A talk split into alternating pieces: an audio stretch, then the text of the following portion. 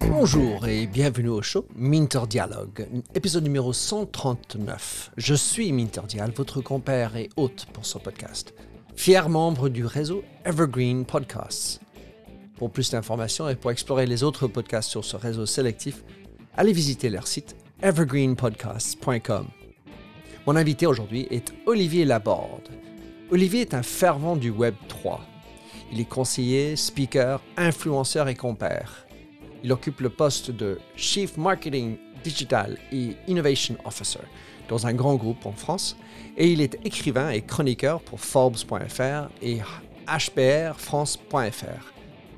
S'agissant de son dernier ouvrage, Social Commerce, réseaux sociaux, gaming et metaverse, à vos marques, foncez Nous discutons des tendances dans la tech, les dernières évolutions dans le social commerce, comment les entreprises devraient s'y prendre, les implications du métaverse et la place des jeux vidéo.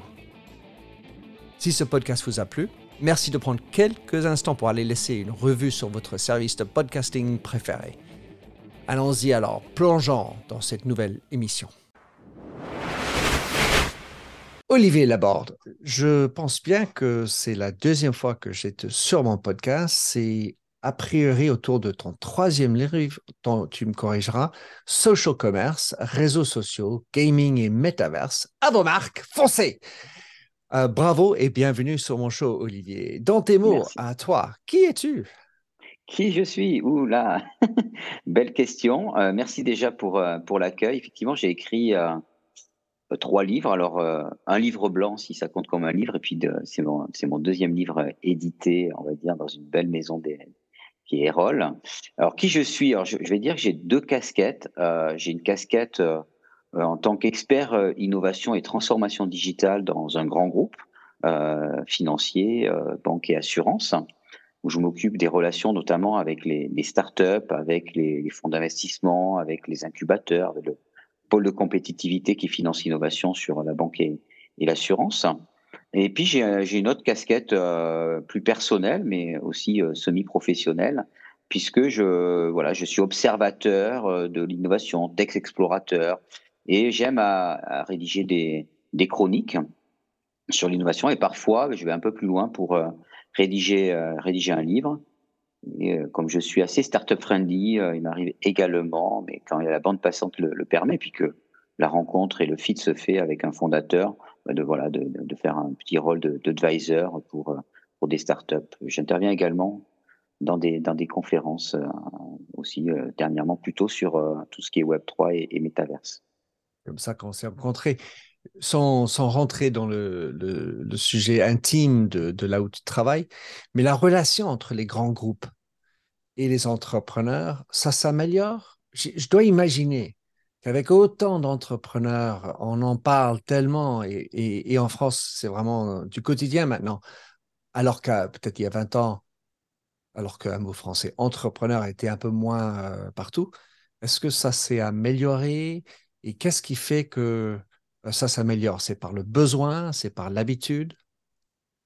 Bah, tu l'as, déjà dit, euh, c'est les deux mots. C'est déjà, il faut qu'il y ait un besoin, et après, il faut qu'il y ait l'habitude fait que euh, quand on a commencé à, à, comprendre comment fonctionne une start-up et pour une start-up comment fonctionne un grand groupe, euh, dans les deux ça, sens. ça, commence dans les deux sens. Oui, j'avais d'ailleurs écrit une chronique que j'ai publiée euh, en anglais sur sur Medium, où euh, au cours d'un d'ailleurs d'un footing, je vous dirai tout.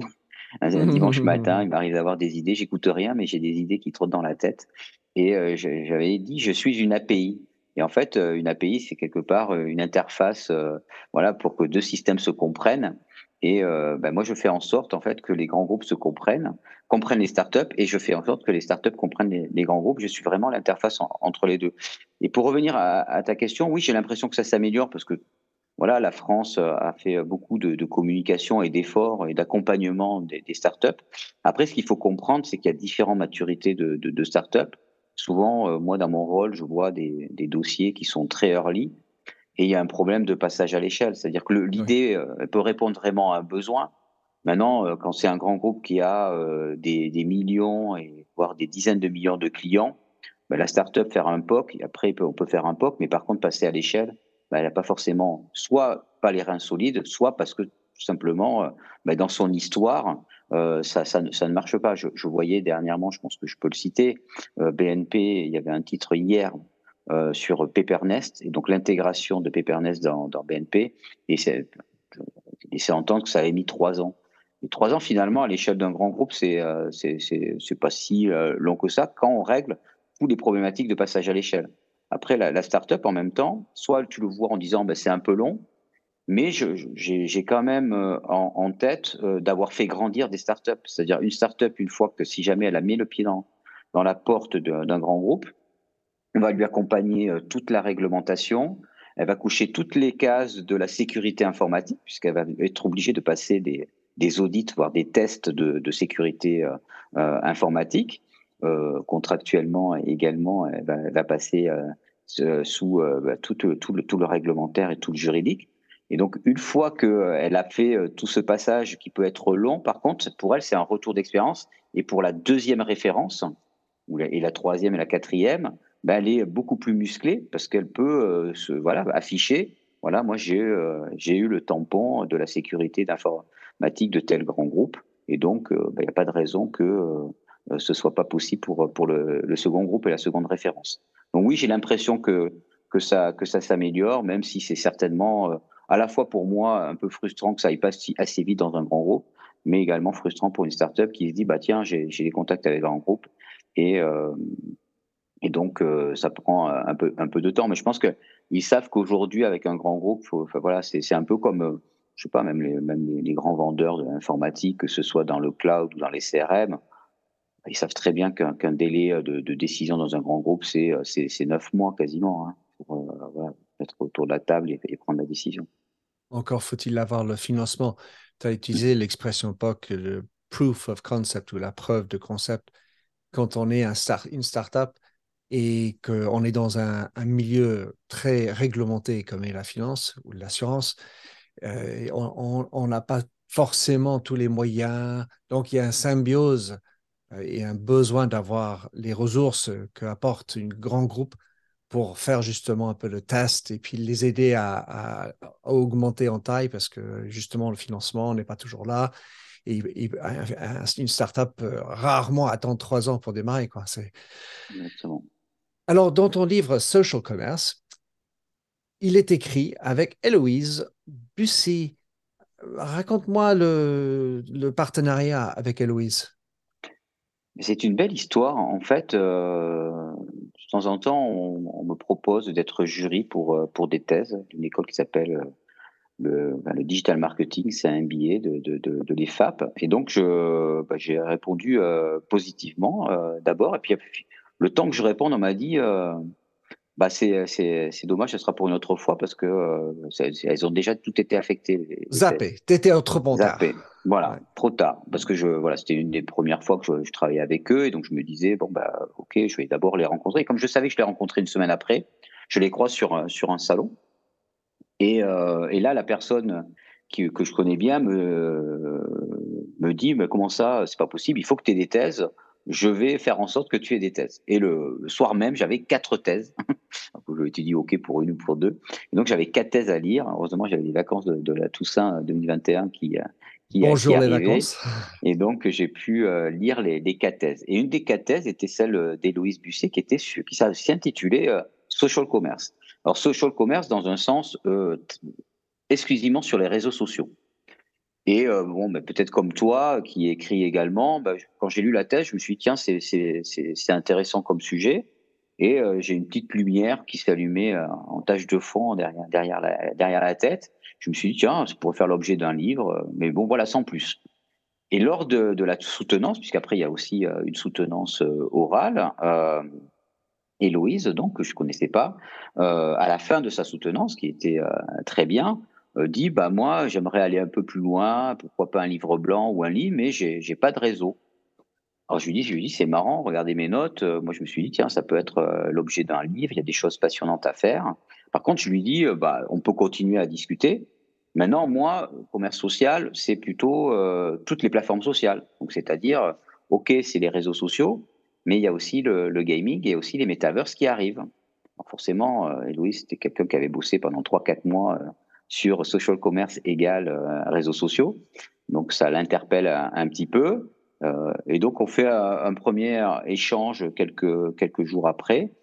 Et je lui dis, bah, écoute, après, tout simplement, soit tu as envie ou pas, mais moi, voilà, moi je, suis là pour coécrire. Hein, je, vois, je, mon implication, elle peut être assez forte. Ça m'intéresse pas forcément de faire juste une mise en relation. Euh, et je lui dis après c'est step by step. Tu vois, je lui dis bah d'abord on, on écrit un brief, une sorte de plan, et puis on cherche une maison euh, d'édition. Et puis euh, un peu avant euh, voilà fin novembre je crois ou début décembre, elle dit banco. Moi j'approche mon ancienne éditrice et puis euh, elle me dit ah bah c'est un sujet génial. banco, moi je le propose au comité éditorial début janvier 2022. Par contre, il faudra être rapide pour écrire. Euh, donc, euh, et donc mi-janvier 2022, euh, ben, on reçoit un contrat à signer. Donc Héloïse tout excitée, qui n'avait pas encore trouvé un, travail ou qui était sur le point d'en trouver un. Et, et bien on se lance et il fallait voilà l'écrire pour le 1er juillet de 2022 et avec des, aléas. Donc c'est une belle histoire parce qu'après, bah, elle a trouvé du boulot. Moi, je travaillais un peu le soir et le week-end et puis pendant les, vacances. Puis après, elle a arrêté son, son, travail, donc elle avait un peu plus de peps, mais on s'est c'est pas mal complémenté puisque quand euh, l'un, on va dire, avait des périodes de d'un peu de, charge professionnelle et un peu moins sur le livre, bah, l'autre avait du temps disponible et euh, ça s'est bien complémenté. Et belle histoire parce que bah, voilà, c'est deux regards de un homme, une femme, un plus senior, l'autre qui a 24 ans et qui n'a pas encore travaillé avec de, de, la fraîcheur d'un côté et de, l'expertise de l'autre. Et euh, je pense que ça apporte, je l'espère en tout cas, une œuvre euh, assez, assez euh, à valeur ajoutée pour, pour le lecteur. C'est génial, d'autant plus que pour moi, si je regarde ça de l'extérieur, le côté social est, est, est, très souvent plus féminin. Car si tu regardes enfin, le, le, fil de ma fille sur Instagram, on a à peu près le même nombre de followers, sauf que en termes de social engagement, d'engagement, de, d'interactivité, c'est, des dizaines de fois plus que chez moi, avec mes vieux ringards autour de moi. Alors, euh, commençons par euh, social commerce. Donc, euh, commerce social, si on est en France, parce que j'imagine que c'est, plutôt ça en français. Mais c'est quoi social commerce si ce n'est pas juste réseaux sociaux, comme tu disais?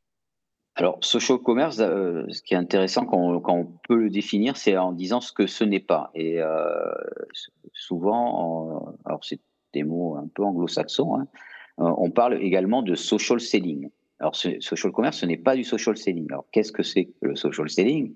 Finalement, c'est le fait d'utiliser des médias sociaux pour identifier, se connecter, entretenir une relation à finalité commerciale sur LinkedIn, pareil. Ça, c'est du social selling. Donc, le social commerce, ce n'est pas ça.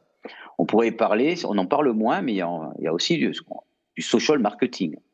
Social marketing, c'est le fait toujours d'utiliser les médias sociaux pour renforcer sa notoriété. Tu parlais d'Instagram, faire de la publicité, gérer des communautés, faire éventuellement du, service client sur les réseaux sociaux.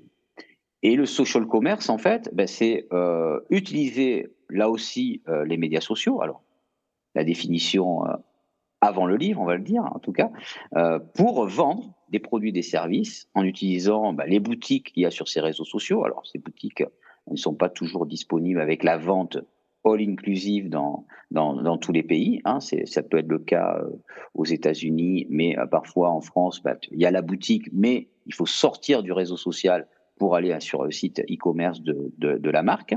Mais l'idée, ce social commerce, c'est vraiment l'idée d'avoir ces solutions et cet achat de manière native dans, dans les réseaux sociaux. Donc ça, c'était la, on va dire le, postulat d'origine et, d'ailleurs de, de, la thèse.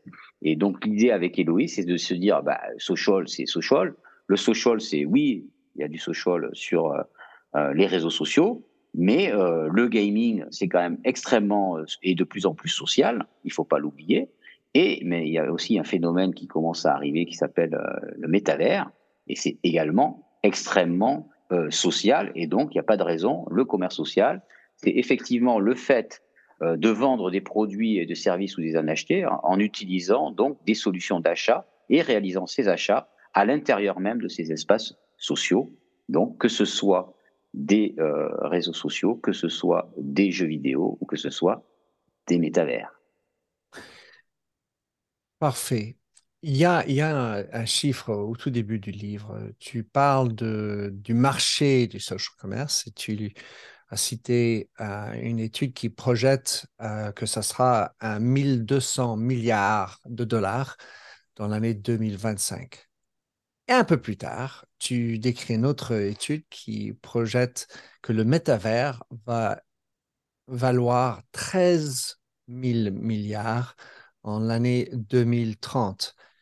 Ça paraît démentiel alors que c'est même pas vraiment en cours le métavers. Et ensuite, tu parles du social dans le métavers et les influenceurs dans le métavers. J'ai l'impression, si je, je connecte ces deux points, qu'il faut tout laisser tomber et, plonger dans le métavers. Oui, alors il faut savoir également quand une, une marque euh, raison gardée. Euh, je dirais déjà, euh, il y a plusieurs angles d'attaque.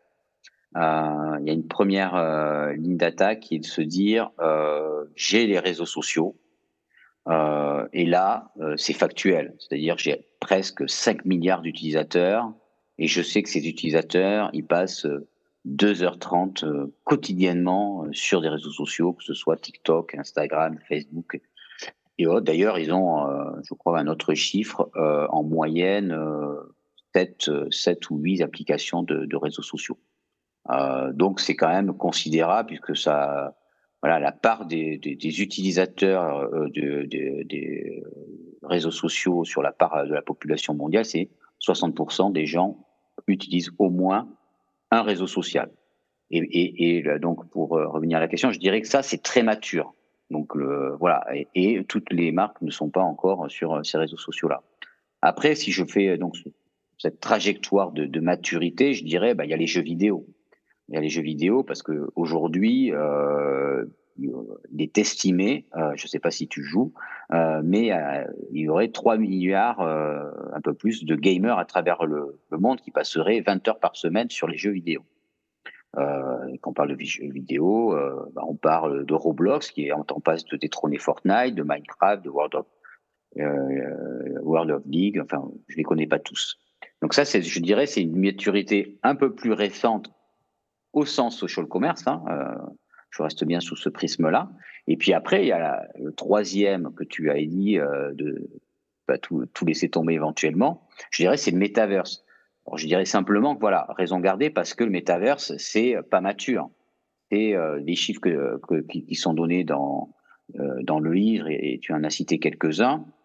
On pourrait citer que je parlais de 5 milliards sur les réseaux sociaux actuellement. C'est 5 milliards effectivement euh, d'utilisateurs en 2030. Donc c'est une trajectoire. Euh, il faut certainement, on pourra y revenir, commencer à mettre un orteil euh, ou un pied dedans. Maintenant, voilà, c'est le trafic et le potentiel business, il est à plusieurs années. Alors c'est toute l'ambiguïté quand, quand, on est une marque. Hein. Il y a toujours un petit peu comme dans la cour de, de Garner, hein, un énorme buzz euh, on, l'a vécu sur euh, la blockchain, sur la 5G, sur le cloud. Donc euh, l'année dernière, d'ailleurs plus qu'aujourd'hui, ça a été sur le, notamment le metaverse et le Web 3. On sent que voilà qu'il y a une petite phase de, désillusion, mais je fais partie de ceux qui pensent que voilà à terme cette phase va être va repartir sur nos groupes ascendantes et qu'en 2030, oui. Alors je ne sais pas si les chiffres sont, sont justes, hein, puisque Garner. Euh, Quoi, tu connais pas l'avenir? Goldman Sachs, euh, tout le monde sort un chiffre un peu différent et, affolant parfois, en tout cas bluffant. En tout cas, il y en a un que, que j'aime bien à citer, c'est celui de Garner qui dit que une personne sur quatre passera au moins une heure par jour dans le métaverse d'ici 2026, en 2026. C'est un, un, un, chiffre qui me semble tangible parce que euh, si je, là aussi, fais le parallèle avec les réseaux sociaux, euh, je me dis, bah, aujourd'hui, euh, quand je, les gens passent 2h30, enfin une majorité, euh, sur les réseaux sociaux, bah, pourquoi pas aller dans un espace complètement immersif et, bluffant, passer une heure de, par jour, ça me semble atteignable pour certaines communautés de, de personnes. Le livre est intitulé Social Commerce et si on regarde le commerce purement, Mm-hmm. Il, me semble qu'il y a de la fatigue par rapport au commerce. Et, j'étais en train de réfléchir en t'écoutant tout à l'heure de social marketing et social sales. C'est des concepts qui existaient bien avant l'ère de, l'Internet, dans le sens où la bouche à l'oreille, c'est du social marketing. Social selling, c'était avant où euh, on passait, les femmes passaient d'une maison à l'autre. Donc, c'est des concepts existants, mais aujourd'hui, dans un contexte où on cherche plus de sens, il y a hyperconsommation, euh, est-ce que tu sens que le social commerce répond à un canal mieux adapté par rapport à un contexte où les gens ont un peu ras-le-bol du de overselling, du, manque de confiance dans le marketing? On pourrait faire une thèse là-dessus. Euh. Merci pour la question. Euh, je vais répondre euh, de, deux manières. La première, je vais dire, les marques ne peuvent pas ignorer tous ces chiffres que je viens de, citer et tu en as cité d'autres. C'est-à-dire qu'il y a du trafic et il y a des masses dans ces espaces-là. Et donc, quand on est une marque, euh, bah, il faut être là où il y a du trafic, là où les gens sont. Et donc, la marque, elle doit être présente. Donc ça, c'est un premier, un premier pilier. Le deuxième pilier, ou la manière de, de prendre le sujet, c'est de il faut pas y aller n'importe comment. Ce sont des communautés, effectivement, qui, avant tout, ils viennent pour se détendre, pour se divertir. Et on parle de commerce entertainment quelque part. Si jamais on fait du, euh, on veut faire du commerce. Donc il faut pas le faire n'importe comment. Je pense dans un premier temps, euh, c'est un formidable outil pour faire vivre de nouvelles expériences. Parler de d'immersif, si on parle, on revient sur le, le métaverse, par l'internet en 3D, on peut, ouvre un champ des possibles, un champ d'opportunités assez génial à mon sens pour faire vivre des expériences incroyables à ses utilisateurs. Et en toile de fond, oui, on va toucher sur des euh, levier de notoriété et pourquoi pas de euh, génération de leads et pourquoi pas de, de commerce.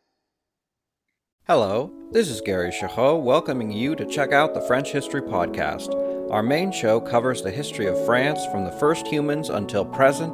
If you liked Mike Duncan's The History of Rome and wanted a similar program covering the land of beauty, culture, and love, we are exactly that. We also host world renowned scholars who have delivered guest episodes on their specialties, including 18th century pirates, revolutionary booksellers in 20th century Paris, the special friendship between the Marquis de Lafayette and Thomas Jefferson, and numerous others. Learn what you love and listen to the French History Podcast today.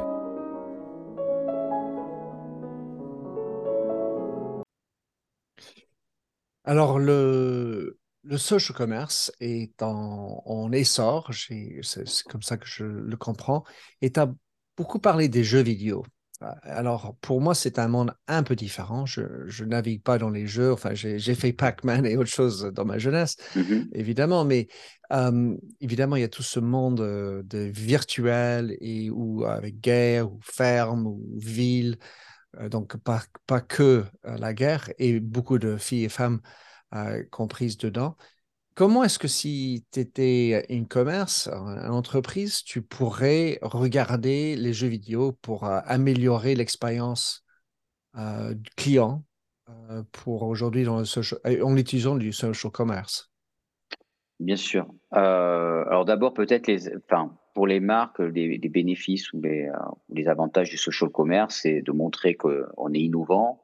Ça peut permettre de créer du lien euh, solide. Je parlais d'expérience. Ça peut permettre de, des jeunes ou d'autres ça, voilà, ça peut permettre justement de cibler une audience euh, voilà un peu différente peut-être euh, qu'aujourd'hui, d'avoir des, des, des, feedbacks un petit peu différents, mais en tout cas peut-être aujourd'hui pour en premier lieu certainement voilà répondre aux usages des nouvelles générations, atteindre des, des nouvelles générations. Comme je l'ai dit, euh, en tout cas, je, je, fais le lien. Ce sont des communautés euh, extrêmement fortes, avec des ADN très particuliers. Et donc, la marque, pour pouvoir conquérir guillemets, ce, marché du gaming, elle va pouvoir avoir plusieurs formats, si on parle de, marketing. Alors, des formats plus ou moins classiques, mais on le voit déjà. Par exemple, on voit que euh, une marque peut sponsoriser tout simplement un événement on l'a vu avec le GP Explorer sur Twitch. Donc qui était voilà l'organisation d'une course de Formule 4 sur un vrai circuit de Formule 1 et qui a drainé un million de viewers sur sur Twitch de cette nouvelle génération. Toutes ces, on va dire, toutes ces équipes d'influenceurs et les voitures étaient sponsorisées par des marques. Donc c'est un levier extrêmement traditionnel d'être présent auprès d'une génération qui ne vient peut-être pas aujourd'hui sur son site e-commerce euh, ou sur ses, dans ses magasins, mais de commencer à faire voilà de, la notoriété auprès de cette nouvelle génération. Après, dans, tu parlais qu'il y a des choses qui existaient depuis de nombreuses années. Il y a des marques qui ont déjà sorti ce qu'on peut appeler des jeux de marque. D'ailleurs, je sors un jeu euh, pour, je sais pas, je veux dire pour pour Noël. Il y en a qui ont sorti des jeux pour le calendrier de l'avant. Alors après, on parle souvent de digital, mais euh, je, je, disais euh, récemment à quelqu'un, le calendrier de l'avant, c'est un jeu puisque on, vient de, sur des leviers de j'ouvre une case tous tous les jours. Et donc, euh, c'est aussi un jeu de surprise, voire de chasse un petit peu parfois au trésor pour toucher des d'autres d'autres d'autres cibles. Après, tout simplement, et je ne sais pas si tout va marcher, mais bon, bah, tous ces influenceurs ou tous ces tous ces, tous ces jeux-là, ils sont aussi à la recherche de, bah, de, revenus, hein, tout simplement. Donc, ils sont les premiers à, proposer des nouveaux formats de pré-roll, de bannières, de placement produit. Il n'est pas rare de voir maintenant dans des jeux, alors sous forme de skin, comme si on, comprend le jargon des, avatars, et de se dire, bah oui, je peux choisir une skin Gucci, un sac LVMH ou une arme brandée d'une autre, d'une autre marque. Euh, et puis tu as parlé des influenceurs, et moi j'ai parlé de, de, placement produit. Bah, les influenceurs euh, peuvent faire des campagnes euh, de gamers, d'influence et placer ou pas des, des produits. Euh, la, juste, la précaution, euh, par contre, c'est de se dire attention, comme je l'ai dit, il y a des ADN très particuliers, très forts sur ces communautés-là, et il faut essayer de s'immerger pour bien comprendre les codes et les usages, pour pas euh, quelque part avoir euh, un retour de bâton extrêmement négatif de ces communautés-là.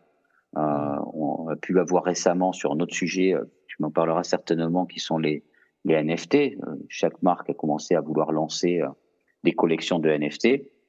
Une dernière qui a été lancée, c'est celle de mémoire de, de, Porsche. Et Porsche a eu voilà une sorte de retour de bâton très fort de la communauté en disant c'est trop cher, les bénéfices associés sont pas sont pas bons. Et dans la journée ou dans les jours qui ont suivi, ils ont arrêté le, le drop de leur collection parce que la communauté a fait un rejet assez fort et médiatique sur euh, la collection qu'ils venaient de, de, lancer. Il faut connaître le langage, il faut connaître la communauté. Ça me fait penser, donc, euh, en fait, moi, dans mon temps, le profil dans le marketing, qui est généralement lié à la mise en, mise en route du social commerce, euh, il faut changer les profils. Il faut, il faut chercher des gens un peu atypiques, qui ne font pas des grandes écoles très académiques ou très intelligents, mais qui ont cette, ce, contact un peu plus empathique, un peu plus proche du terrain pour arriver à, à aborder les influenceurs de manière euh, moins corporate et un peu plus personnelle, pour savoir jouer les jeux et être dedans, et faire, faire partie de, de cette communauté personnellement. Tu, tu, as raison. En fait, euh, quand tu rentres dans ce, dans ce, dans cet univers, je vais l'appeler comme ça, ou dans ces communautés, et que tu as quelques cheveux gris, tu sens bien tes cheveux gris.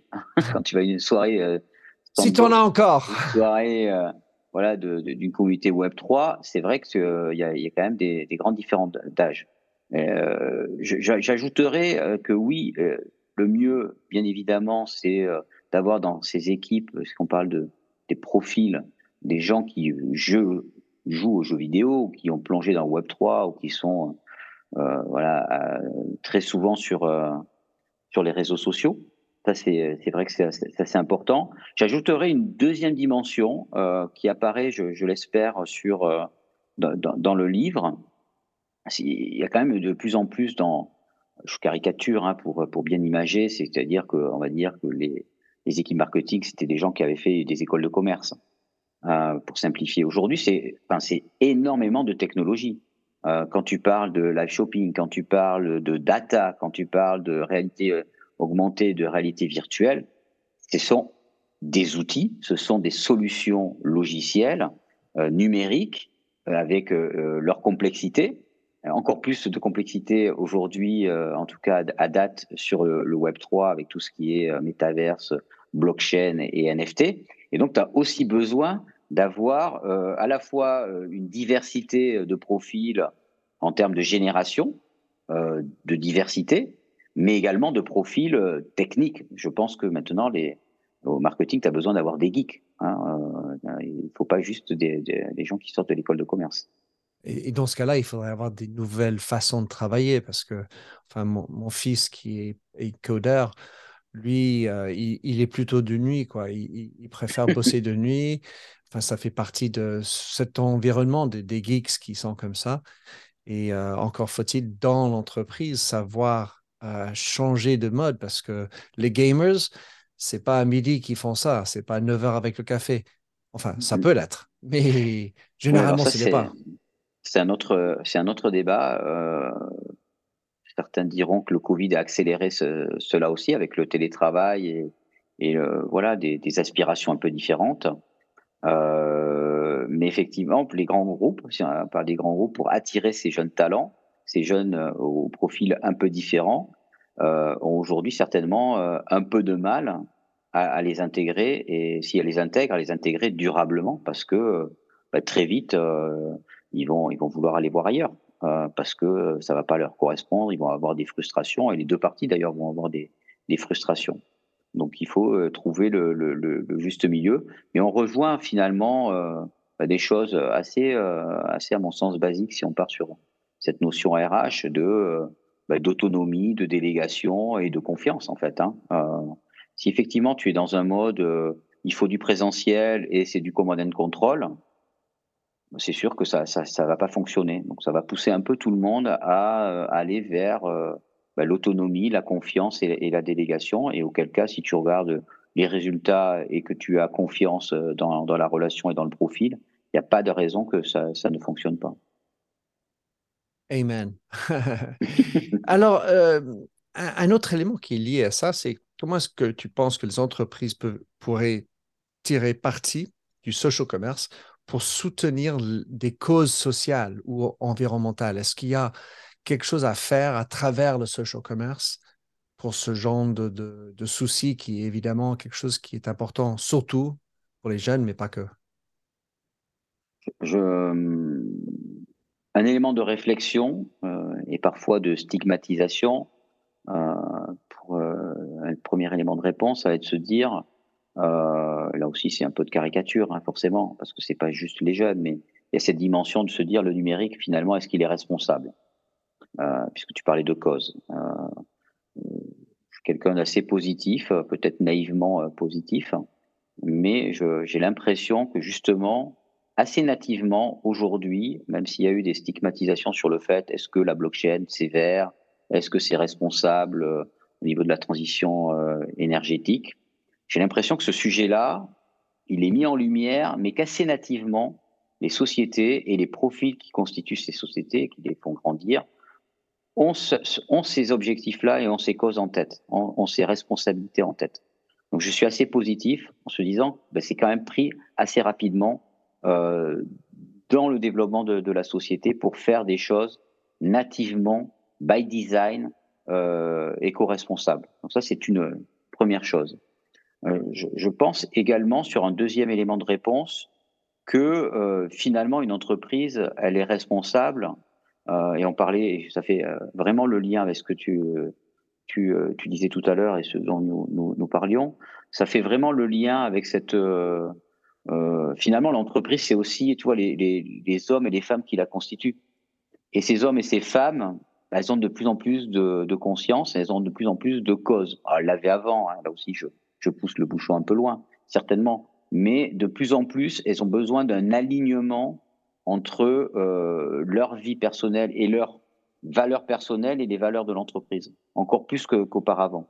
et donc, je pense que euh, oui, les entreprises vont avoir besoin, et les NFT sont un formidable levier pour le faire, de d'alimenter des actions qui résonnent avec des causes. je parlais dernièrement avec un des cofondateurs et CEO de, The Sandbox, et justement, je, lui disais par mail, et gentiment, il m'a répondu très rapidement, je le remercie d'ailleurs, il est très occupé. Je lui disais, mais je pense qu'aujourd'hui, euh, j'avais eu une réflexion de me dire, mais je pense qu'aujourd'hui, par exemple, je vais citer, c'est The Sandbox, devrait avoir, c'est peut-être un peu tôt, mais un responsable euh, de la RSE. Parce que, en termes de communication, euh, ça va être stigmatisé. Et donc, il m'a répondu, euh, encore très gentiment, en me disant, mais voilà tout ce que l'on fait en charity. Alors, charity, c'est une première étape pour moi. Mais, mmh. euh, tu vois, déjà, ils l'ont en compte. C'est pour ça que je suis naïvement positif, si on, si on peut dire comme ça. Parce que dès le début, euh, je pense que si jamais une marque veut faire une collection ou une action dans le métaverse, je, je le vois déjà dans les communiqués de presse, c'est on a pris en compte la dimension verte, on a pris en compte qu'il faut alimenter des causes. C'est, tu vois, et il y a quelques années de ça, c'était, ça, ça apparaissait pas. Euh, je, je, crois que c'est la PMU qui a fait euh, une, qui a sorti un projet euh, Web 3 euh, sur des chevaux euh, virtuels, pour simplifier. Dans le communiqué de presse, ça a dit on a choisi telle blockchain parce que euh, elle est, euh, on va dire, green entre, entre guillemets. En tout cas, elle, consomme euh, de manière éco-responsable en termes d'usage d'énergie. Je suis pas certain. Toi, on est très exigeant hein, quand même. Mais c'est très bien. Il y a quelques années, on l'était pas autant. Et je, je m'aperçois qu'on est à la fois très exigeant et qu'il y a des réponses natives déjà de, de, de ces acteurs du, du Web3. C'est quelque chose dont on ne parle pas bien, j'ai envie de dire. Évidemment, il y en a des gens qui en parlent, preuve, euh, toi et moi, mais sur la consommation d'énergie nécessaire pour toutes ces technologies. Tu parlais de, de, de virtuel là, tantôt, et quelque chose que qui m'a frappé et que je connaissais pas tellement euh, dans ton univers, c'était l'influenceur virtuel. Mais oui. dis donc, qu'est-ce qu'est un, un, influenceur virtuel? Qui est derrière ça et que, comment, euh, comment profiter? Alors c'est tout à fait récent. Je ne sais pas si c'est une anecdote. En tout cas, c'est vrai qu'on a vu en Corée du Sud et, et je crois même au Japon des publications comme quoi le CEO de telle entreprise était un avatar. Donc euh, c'est vrai que toi que tu regardes depuis euh, depuis Paris, depuis la France, tu te dis mais c'est quoi ce truc? Euh, Après, il y a peut-être aujourd'hui des des raccourcis qui sont faits ou des c'est des hypothèses. Hein, je ne détiens pas la, vérité. C'est en, pleine construction, hein, comme je le dis, cet univers-là. Donc il, voilà, il va falloir bien voir dans quelle direction ça part. Euh, mais euh, c'est vrai que je pense qu'il y a des, des, des, marques qui se disent bah tiens moi si je peux c'est pas l'objet du livre mais euh, depuis le livre on, on parlait énormément de d'IA générative de chat GPT euh, qui va peut-être plus parler à, au plus grand nombre. On peut faire des choses assez extraordinaires on peut manipuler. Donc ils peuvent se faire le raccourci en se disant ben moi un influenceur ça me coûte en placement produit et puis en, en rémunération 100K euros par an bah, un avatar virtuel, finalement, euh, si ça me coûte 10 euh, 000, ça va peut-être que je serais plus à l'aise. Tu vois, déjà, je vais faire des gains. Après, ce qui est, euh, moi, mon interrogation à ce stade, c'est est-ce que l'influenceur virtuel va avoir la même empathie, mais cette même capacité d'empathie et d'engagement qu'un influenceur comme réel, comme toi et moi? C'est l'interrogation. Il il y a le volet financier ou facilité de, de, de, travailler, de, de, fabriquer son propre influenceur. Et il y a cette capacité d'un influenceur de euh, ben, d'engager une communauté. Mais un influenceur engage sa communauté sur ce qu'il est. Là aussi, on parle de valeur et d'alignement. C'est-à-dire que et que si jamais d'ailleurs une marque embauche, euh, peut-être pas toujours, hein, mais elle devrait, il euh, faudrait que la marque les valeurs de la marque et les valeurs de l'influenceur soient alignées dans le meilleur des mondes. Parce que dans un premier temps, tu regardes, est-ce que, tu parlais des followers de, ta fille et, des tiens, est-ce que euh, voilà ta communauté va bien résonner avec euh, on va dire l'ADN de, la marque? Et l'idée, c'est que aucun des deux ne, fasse de distorsion euh, va dire, ou de compromis avec ces, valeurs. Donc, est-ce que un avatar virtuel ou un influenceur virtuel va pouvoir, on va dire, créer et maintenir avec des notions, je crois, assez affectives et émotionnelles aussi? Je voilà, c'est un, un questionnement que, que, je peux avoir. Ou est-ce que ça fera pas fake vis-à-vis des, voilà, des, des communautés, des prospects, des clients? Juste pour euh, terminer, je sais que c'est plutôt anecdotique, mais qu'est-ce qui est derrière l'influenceur virtuel? Enfin, Est-ce que c'est un IA autonome? Est-ce que c'est qui, qui, est derrière les manettes ou la programmation de cet avatar? Alors, Quand je disais euh, voilà fake, c'est que je pense qu'aujourd'hui il y a, y, y a, de la manipulation de, de la marque ou, de l'agence qui, euh, qui, le met en place. Alors ça peut être un formidable ambassadeur, je dirais, plus qu'un influenceur. Moi, je parlerais plutôt d'ambassadeur. Et, je pense qu'on en aura besoin parce qu'aujourd'hui, euh, je parlais un petit peu de maturité. Et derrière euh, maturité, tu me disais, est-ce qu'il faut tout lâcher euh, pour aller dans le métaverse? Ben, Aujourd'hui, si tu vas dans des, certains métaverses, il n'y a pas suffisamment de trafic. Euh, et donc, un des moyens, c'est finalement, et c'est là où l'IA générative peut aider, c'est de créer des avatars autonomes je parlerai euh, donc pour les marques d'ambassadeurs de, marques euh, virtuelles qui peuvent être là 24 heures sur 24 pour répondre euh, et mettre en avant la marque. Aujourd'hui, quand tu vas sur Decentraland ou que tu vas sur Sandbox, pour ne citer deux des plus grandes, que tu vas chez EY ou chez JP Morgan qui ont ouvert des, des, salons, bah, si, la plupart du temps, il n'y a personne. Je pense que ce genre d'outils d'influenceurs, je parlerai donc d'ambassadeurs, ou en tout cas, pourquoi pas de collaborateurs virtuels, bah, ça te permet, euh, et complètement autonome, ça te permet d'avoir en frontal une présence 24 heures sur 24, 7 jours sur 7. C'est un des moyens, en tout cas, des premiers niveaux à, date pour, euh, pour euh, cette utilisation-là. J'ai parcouru un, article il n'y a pas trop longtemps qui disait que Second Life existait toujours. J'avais pensé mort et que ça a été racheté par Meta, il me semble. Donc, ça peut continuer à marcher malgré, euh, enfin, c'est pas dans les actualités. Mais il y, a, il y a un phénomène dans le marketing qui a toujours été un problème, c'est le manque de confiance que ont les consommateurs dans les messages marketing. C'est-à-dire, c'est du blabla et on, on a un peu ras-le-bol de tout ça quand on parle de la pub en ligne, euh, qui fait partie quelque part du social commerce, ou bien de l'utilisation des influenceurs, j'ai l'impression que le, niveau de cynisme et l'envie de taire ou publicitaire, d'arrêter de, de, s'introduire dans mon fil d'actualité de mes amis, euh, quel conseil donnerais-tu à une équipe de marketing par rapport à, ce genre de fléau, ce genre d'attitude des consommateurs où la confiance est moindre? Moi, je pense qu'avant de penser revenu, il faut penser expérience client. Et il se trouve que euh, quand tu un, un chiffre qui n'est pas dans le livre, il me semble, mais que j'ai eu dernièrement, que on va dire quand 86% des, euh, des consommateurs qui ont vécu une bonne expérience renouvellent un achat dans la, dans la même marque. Ils sont que 13%, je crois, qui euh, a renouvelé un achat quand ils ont vécu une mauvaise expérience. Il y a quand même 13% qui retournent vers la marque. Ils sont fous. enfin, ils ont peut-être un amour très après, profond. il y a très profond. Puis après, euh, parfois, tu as aussi des monopoles. Hein. C'est-à-dire que bah, même si tu n'aimes pas la marque, mais que ce produit-là, euh, c'est quelque chose, une commodities pour toi, bon, bah, tu retournes vers la marque, même si tu n'as pas vécu une bonne expérience et qu'il n'y a pas trop de concurrence. Donc quand même, c'est, euh, je pense, je dirais, euh, on va dire customer, customer experience first pour faire de de de, de, l'English.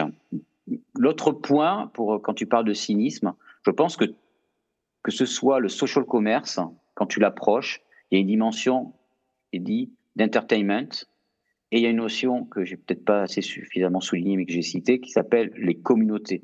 Les communautés, cet angle-là, c'est un pilier d'une stratégie Web3, c'est une, euh, c'est un pilier d'une stratégie euh, gamers. Ce sont des communautés. On s'adresse pas forcément, toi, à des clients, on s'adresse à des communautés de gamers, mais même dans les gamers, il y a des sous-communautés. Évidemment. Euh, et dans les metaverses, je pense que dans un premier temps, ils seront très thématiques, comme il peut y avoir plusieurs réseaux sociaux. C'est pas la même communauté sur Instagram que sur TikTok, que sur Snapchat. Ben là, ce sera pareil. Je pense qu'il y aura plusieurs métaverses et les communautés seront vraiment différentes que tu sois sur un métaverse ou un autre. Euh, et donc, il va falloir euh, travailler avec ces communautés. Et travailler avec ces communautés, euh, je trouve que c'est un engagement beaucoup plus fort que de faire une action marketing et une pub sur un journal ou envoyer un email. Parce que il y a une notion de, de durabilité, euh, euh, vraiment de temporalité qui est complètement, qui est complètement di différente. Et donc, quand tu vas faire cet engagement fort sur la communauté, ok, si tu lances une, pour constituer ta première communauté dans le Web 3, si tu lances une, dire une première collection de, NFT, tu vas vite t'apercevoir que, euh, que tu as ouvert ton Discord, mais que ton Discord, par exemple, va falloir l'animer tous les jours et qui vont être extrêmement exigeants et que sinon, ça va se voir assez rapidement que tu as fait quelque chose, alors toi, si tu es cynisme, ou en tout cas quelque chose de euh, très temporaire pour surfer sur euh, une vague opportuniste.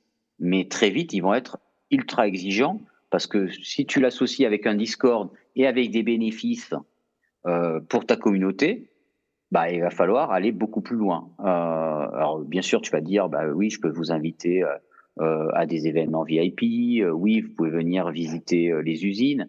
Mais je pense qu'ils vont vont être exigeants. Ils vont demander beaucoup plus. Certaines marques commencent à aller vers ce que j'appellerais de la co-construction sur une partie d'un produit. peuvent dire, bah tiens, voilà vous avez maintenant quelque part un pouvoir de vote, puisque vous êtes détenteur d'un NFT. Et euh, nous, euh, marque, euh, j'imagine un événement, j'imagine un nouveau produit ou une nouvelle fonctionnalité. Et on peut euh, se dire, bah, tiens, pourquoi pas faire voter sa communauté tu vois euh, Et je trouve que c'est, en tout cas, moi, c'est une voie en tant que client qui me, qui me plairait bien. Pourquoi pas d'être, de me sentir concerné et engagé dans la co-construction euh, de certains événements ou de certains produits d'une marque. Si vraiment, je, toi, j'ai un engagement extrêmement fort avec cette marque-là. Ça me rappelle mes vieilles souvenirs d'opérationnel. Quand j'étais patron de, la marque Redken mondialement chez L'Oréal, on avait euh, comme concept de co-construction de nos produits et on a accepté, enfin, on a forcé chez Redken l'introduction de nos coiffeurs, alliés, ambassadeurs, influenceurs dans les laboratoires. Chose qui était verboten pour les autres employés que RAD euh, chez L'Oréal. Et, Dieu sait si on, a fait des produits qui étaient plus adaptés au, marché. Et tu parlais de la communauté, je vais juste citer un livre euh, d'un copain qui s'appelle Mark Schaefer. Lui, il a écrit un livre sur le, la, la, com, quoi, la communauté marketing. Enfin, la communauté sera le marketing de demain. Et donc, euh, ça renforce bien ton point. Un dernier point, euh, Olivier, euh, qui était sur le social commerce, sur la Chine. Car en fait, tu parles beaucoup de la Chine et pour beaucoup, c'est quand même un peu loin, ils ne connaissent pas. mais qu'est-ce qui fait que, à ton avis, quelle est la clé de pourquoi la Chine est tellement en avance sur le social commerce? Alors, pour être transparent, c'est Héloïse qui en avait ah. beaucoup parlé là, lors, de, lors de sa thèse. Donc, je ne suis pas le plus euh, pertinent pour, pour y répondre. Alors, j'ai regardé. Qu'est-ce qu'il fait? Je pense que c'est des cultures complètement différentes. Euh, euh, Ils ont un million. Vous t'avez dit qu'il y avait un million d'influenceurs. Exactement. Enfin, qui ont ce, ce business. Ce que, ce que, je peux dire, c'est qu'il y a une différence euh, culturelle et que tout ne va pas être réplicable. Euh, quand on prend le live shopping, le live shopping fonctionne, qui est un outil, fonctionne en général en, Chine avec un influenceur. L'influenceur fait un live shopping, il y a 200 000 ventes. 200 000 ventes en une heure.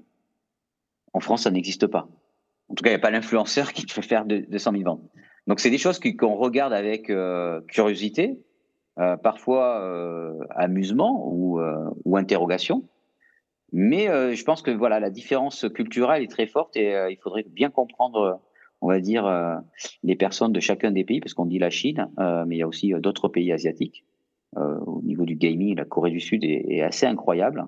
Euh, mais ce qui est compliqué pour quand on est marketeur donc occidental, c'est de se dire ok, il y a ce phénomène-là, ils sont en avance, et c'est important de regarder ce, qui est en avance pour déceler les, les tendances.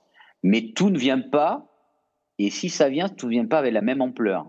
Voilà, donc il faut là aussi savoir raison, raison garder.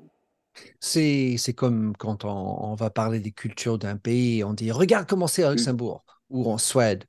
Enfin, c'est des mmh. petits pays, beaucoup plus petits pays avec une conformité, une uniformité de, de personnes. Et enfin, pour moi, Olivier, parce que j'ai un peu regardé, pour moi, il s'agit d'un écosystème qui est très différent, car un, tout est lié à la carte crédit, c'est-à-dire à, la banque. Donc, au lieu de nous, qui est plutôt par l'adresse courriel, euh, tu, tu, commences par ta carte de crédit. Donc, du coup, que tu sois sur WeChat ou quel que soit le réseau social, la carte, ce n'est pas un problème. Tandis que si toi et moi, on va sur WeChat, euh, pardon, euh, WhatsApp, faire du commerce là-dedans, ça, on est loin. On parle dans le livre de, tu le cites à raison de, de WeChat. WeChat, c'est une super app. Il n'y a pas d'équivalent en fait. C'est ça. Et WeChat, on peut tout faire. Donc, c'est ce qu'on appelle, je viens de le dire, super app mais on peut aller euh, voilà commander euh, son taxi, on peut commander à manger, on peut on a ses on a ses comptes bancaires, peut faire énormément de choses, on peut faire des, live shopping. Il y, a, également des boutiques d'ailleurs hein, euh, dans, dans, WeChat. Il y a des boutiques, notamment Burberry, hein, qui c'est un exemple que, l'on cite, je crois, dans, dans le livre. Donc on peut faire effectivement du, du social commerce dans, dans WeChat. Mais il n'y a pas l'équivalent, c'est ce que je dis. Après, la réplication dans le monde occidental, bah, il n'y a, pas d'équivalent parce que c'est très segmenté, euh, c'est des concurrents, alors que WeChat, il y a tout à l'intérieur d'un même écosystème. Euh, et c'est pour ça que ça fonctionne en fait, parce que tout est dans le même euh, écosystème et, que, et donc ça facilite la vie de, de l'utilisateur. Et quelque part, j'ai envie de dire, on n'est pas plus intelligent que les Chinois, mais il y a plus de cynisme quelque part en France. Donc, qui est derrière tout ça? En Chine, ils savent que le gouvernement est derrière tout. Donc, il n'y a, pas de doute. On, on, acquis le système, donc on fait confiance ou pas. Tandis qu'en France, on est des individus. Le commerce, c'est plutôt capitalistique et individualiste avec chacun leur truc. Donc, euh, autre chose à regarder. Olivier, le temps est rare, le temps est cher. Je te remercie beaucoup d'avoir participé avec moi. Quels sont les moyens de suivre tes écrits, tes chroniques? Je vais mettre le, lien sur l'article sur Medium. Je te remercie déjà pour euh, l'entretien. C'était très agréable, comme toujours d'ailleurs, d'échanger avec toi. Euh, moi, j'écris des chroniques sur force.fr, sur hbrfrance.fr, parfois sur d'autres canaux. Et sinon, bah, il y a ce livre-là, Social Commerce, euh, qui fait l'actualité, qui est dans toutes les bonnes critiques, euh, toutes les bonnes critiques, qui a de bonnes critiques, qui est dans toutes les bonnes librairies et sur euh, Fnac et, Amazon. Et, euh, sinon, bah, je, voilà, je, poste pas mal sur, LinkedIn et je suis assez, accessible, je pense, sur, les réseaux sociaux que sont Twitter et, LinkedIn. Et un grand bonjour à Héloïse, bien sûr. Merci beaucoup, Olivier. Beaucoup, Héloïse. Merci à toi. Merci de nous avoir écoutés sur Minter Dialogue en français.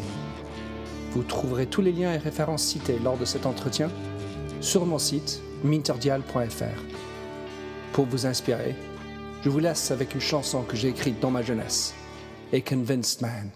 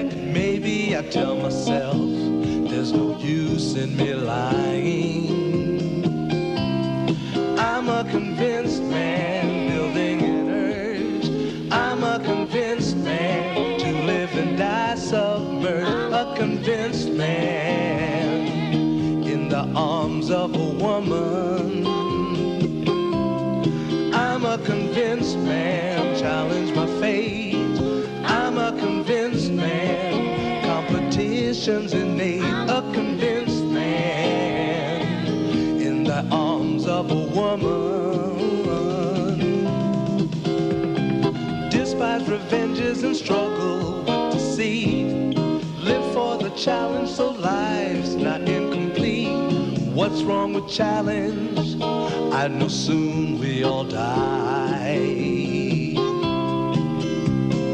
I like the feel of a stranger tucked around me, precipitating the danger to feel free. Trust in my reason and let me show you why. I'm a convinced